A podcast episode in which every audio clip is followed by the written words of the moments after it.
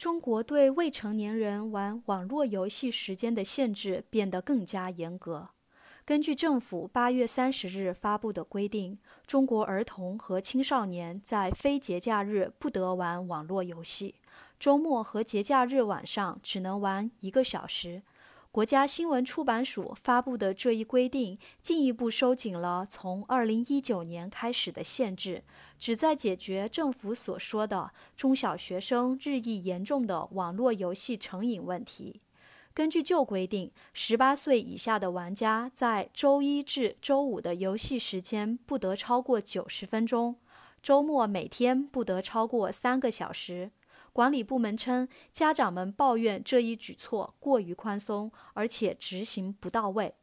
年轻人对游戏的痴迷让家长们忧心忡忡。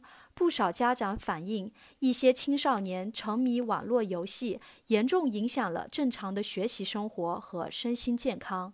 而新规定将允许的游戏时间设定在周五、周六和周日的晚上八点至九点，且每次不能超过一小时。